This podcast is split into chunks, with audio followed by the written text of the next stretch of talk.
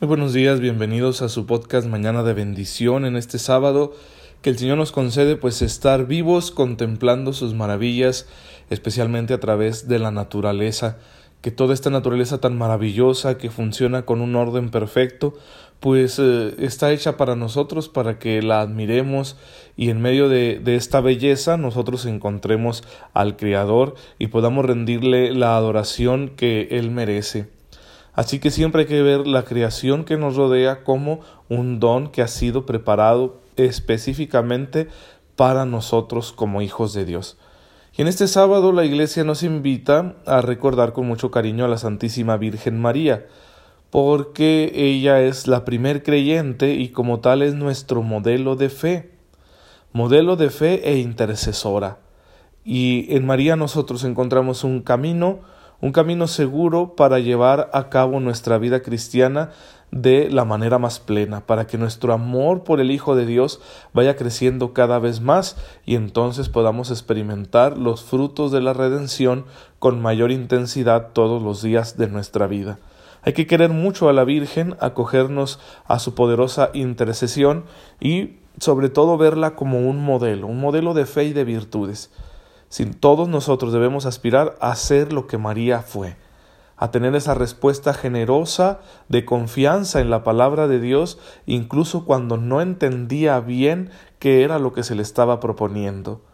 Nosotros de igual manera podemos sentirnos abrumados en lo que la voluntad de Dios nos va exigiendo conforme se nos va mostrando en nuestra vida, y, sentimos un poco de temor porque no tenemos todos los elementos para decir, ah, ya sé exactamente lo que Dios quiere de mí, ya tengo todos los datos y, no hay ninguna duda. No, a veces dudamos y, y, no sabemos si vamos por el camino correcto y hay cuestionamientos, miedo, etc. La Virgen María pasó lo mismo con aquella tarea tan importante que se le estaba entregando y tan inverosímil, tan difícil de creer porque era una cosa extraordinaria. Pero ella supo doblegar su voluntad para hacer la voluntad de Dios. Hagas en mí según tu palabra. Esa misma docilidad espera el Señor de ti y de mí, y podemos conseguirla si buscamos constantemente la gracia de Dios y si nos acogemos a la intercesión de la Santísima Virgen María, porque este es un don que ella quiere compartir con los que creemos en su Hijo. Así que ese es el lugar especial que tiene María en la historia de la salvación. Por eso la felicitamos, la llamamos bienaventurada, dichosa, de mil maneras. Por eso la iglesia la celebra con imágenes artísticas, con cantos, con fiestas religiosas, etc. Y no está mal. No disminuye en nada la gloria de Dios el que nosotros bendigamos a la Madre que Él honró cuando estaba en este mundo y que ahora la tiene a su lado en el reino de los cielos. Bien hermanos, la iglesia entera debe ser como María, pero la historia de la iglesia es complicada porque los miembros de la iglesia somos pecadores y somos seres vulnerables. Estamos expuestos a las roturas del pecado, a las tentaciones y a las luchas con factores externos que se oponen al plan de Dios. Por eso la iglesia en medio de la historia va creciendo con dificultad y ayer hablábamos un poco de eso. Hablábamos de las persecuciones que le han dado a la iglesia tantos santos y que no han pasado. Aquellas persecuciones fueron muy sangrientas, las de los primeros siglos en el entorno del imperio romano, pero nunca han terminado en la historia de la iglesia. Y donde quiera que hay mártires, la sangre de los mártires propicia que nazcan nuevos cristianos, porque la gente cree en el testimonio de las personas que dan la vida por Jesucristo. Y eso tiene un impacto muy grande e hizo en los primeros siglos que la iglesia se expandiera con gran rapidez. Pero luego la situación cambió, porque eh, poco a poco el cristianismo se fue volviendo una, un movimiento religioso mayoritario, la iglesia se volvió una comunidad mayoritaria dentro del imperio, hasta llegar a las más altas esferas. Por ejemplo, la madre de Constantino era católica, el emperador Constantino, pues al parecer no se sabe si se bautizó, al parecer toda su vida fue un catecúmeno. Sin embargo, en el año 313, cuando él estaba contendiendo con otro aspirante al, a, ser emperador, en el puente Milvio, Milvio se, se libró una batalla una batalla donde hay una leyenda que cuenta que Constantino en un sueño vio el signo de Jesús en el cielo y lo hizo grabar sobre los escudos de sus tropas y con aquello triunfaron, vencieron a los enemigos y entonces Constantino quedó como único emperador. Y en vista de eso, del auxilio recibido, ¿no? del Dios de los cristianos, pues decide darle libertad a la iglesia, cesa la persecución y empieza a haber libertad religiosa en el imperio para la iglesia. En el año 313, con el edicto de Milán, se llega a esta libertad y al cese de las persecuciones. Unos eh, ochenta años más tarde, el emperador Teodosio hará del cristianismo ya mayoritario en el imperio, el paganismo va en un declive que no se detendrá, va a ser Teodosio al cristianismo, el, va, va, a constituirlo como la religión oficial del imperio. ¿sí? Una iglesia que ya se ha extendido por todos los confines del imperio, una iglesia que, que crece, que se ha desarrollado, que ya tiene una estructura fija, y que ya se han dado los primeros pasos para eh, conseguir una doctrina más clara, como fue el concilio de Nicea en el año 325, donde se definen algunas verdades de fe. De manera que de aquí en adelante, a partir de los emperadores Constantino y Teodosio, de aquí en adelante, los problemas de la iglesia ya no van a ser las eh, persecuciones externas, que aún habrá porque ya hay cristianismo fuera del imperio y ya son otros regímenes, otros reinos, y bueno, ahí también se va a seguir dando persecución hasta que suceda casi lo mismo que con el imperio. Pero dentro del imperio, que es donde está la mayoría del catolicismo, bueno, entonces ahí ya no hay persecución y el problema van a ser las crisis internas. Y precisamente ese concilio de Nicea se ve eh, obligado a reunirse porque hay una crisis interna muy fuerte que es la del arrianismo.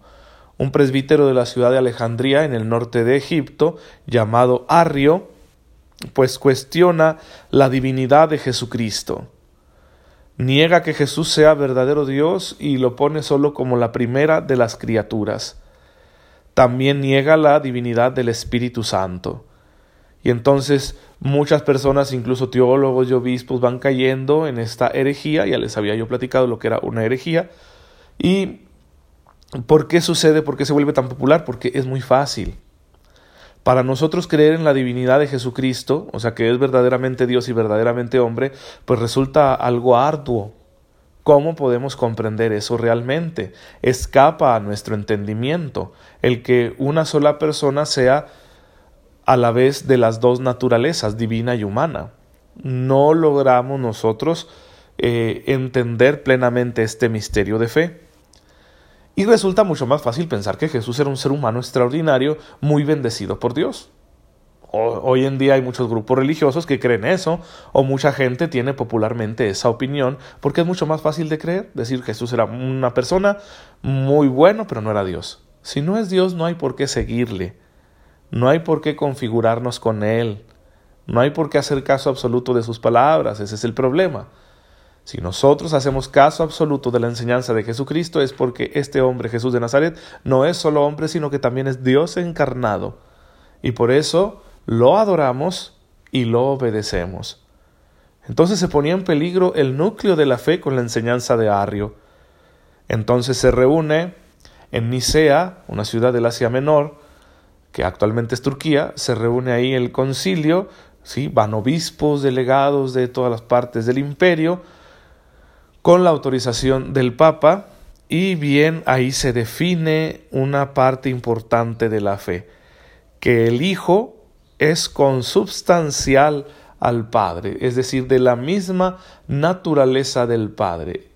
Es el Verbo, la segunda persona de la Santísima Trinidad, que se ha encarnado y por lo tanto en Jesucristo existe una unión que se llama hipostática y que nos enseña que en una sola persona están las dos naturalezas, sin mezclarse, pero sin dividirse. Jesús es verdadero Dios y verdadero hombre. Eso es lo que va a definir el concilio de Nicea en el año 325 y por eso el credo que nosotros tenemos habla de eso. Primero hablamos del Padre y después pasamos a hablar del Hijo y se dice que es de la misma naturaleza del Padre por quien todo fue hecho. Esta herejía del arrianismo se prolongó hasta el siglo VII, estamos hablando que inició en el siglo IV. Eh, sin embargo, llegaría a muchos pueblos que estaban fuera del imperio y que posteriormente vendrían a invadir el imperio. Si muchos de aquellos pueblos bárbaros que entran al imperio no, no vienen, no son paganos, sino que traen esta fe en el arrianismo, aunque posteriormente cuando ya llegan a terrenos del imperio, el, catolicismo los va a ganar y entonces el arrianismo va a ir desapareciendo. En cuanto a movimiento religioso, el arrianismo terminó. Sin embargo, la duda sobre la divinidad de Jesucristo permanece. Y por eso les insisto, hoy en día muchos grupos religiosos no creen que Jesús sea Dios. Porque es más simple creer en un Jesús así. Pero un Jesús así no enamora, no conquista el corazón de los hombres y no tiene por qué exigirnos una completa configuración con su mensaje. Solo si Jesús es Dios podemos entender nosotros la importancia de su mensaje y de su muerte en cruz. Porque si solo murió un hombre en la cruz, bien, todos los días mueren personas y de formas quizás hasta más crueles que Jesús. ¿Qué representaría eso para nosotros?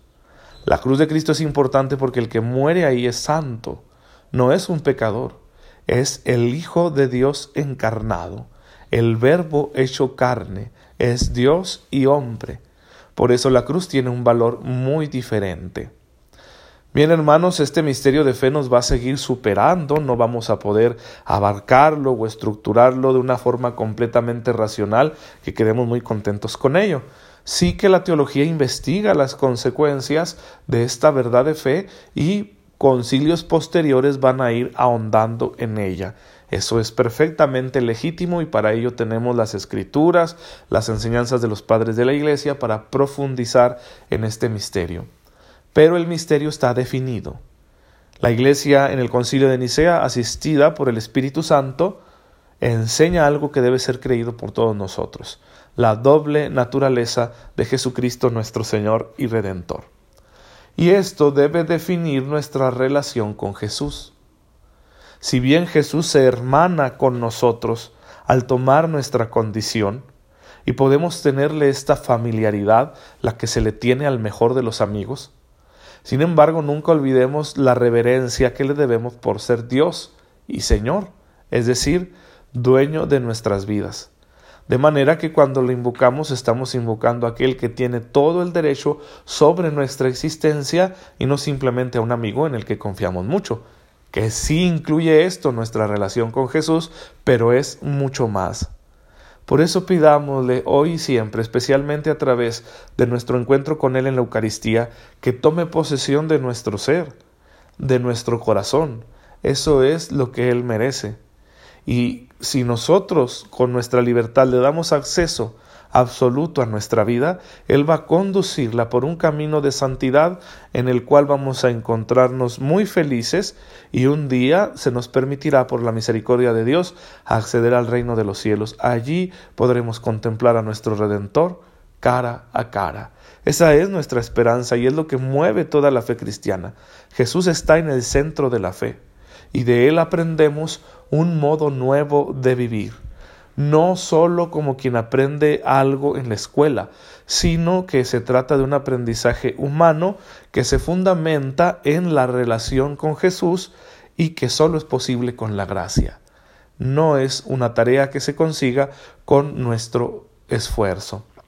Bien, hermanos, pues espero que esta reflexión les sirva para que veamos cómo las cosas que han sucedido en la historia de la Iglesia pues repercuten en nuestro presente y nos ayudan a entender mejor la fe que poseemos. Padre, en esta mañana te bendecimos por los misterios de la fe que a través de tantas dificultades has ido clarificando por medio de tu Iglesia, asistida infaliblemente con la gracia del Espíritu Santo. Concédenos, pues, bendecirte siempre por ello y vivir nuestra fe coherentemente. Te pedimos esto por tu amado Hijo Jesucristo nuestro Señor. Amén. El Señor esté con ustedes. La bendición de Dios Todopoderoso, Padre, Hijo y Espíritu Santo, descienda sobre ustedes y los acompañe siempre. Nos vemos mañana si Dios lo permite. No, perdón, hasta el lunes, porque mañana es domingo y descansamos. Acuérdense de su servidor allí en la Santa Misa. Muchas gracias por dejarme llegar a sus oídos y a sus corazones.